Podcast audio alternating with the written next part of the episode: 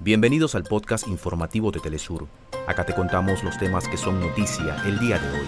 Comenzamos. La organización de Reino Unido, Save the Children, denuncia que en las últimas tres semanas han muerto más niños en Gaza que en todos los conflictos del mundo entero en los últimos cuatro años.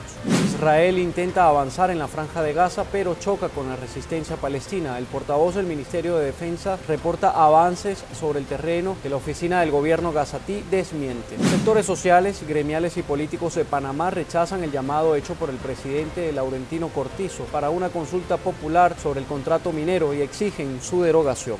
Hasta acá nuestros titulares. Para más información recuerda que puedes ingresar a www.telesurtv.net.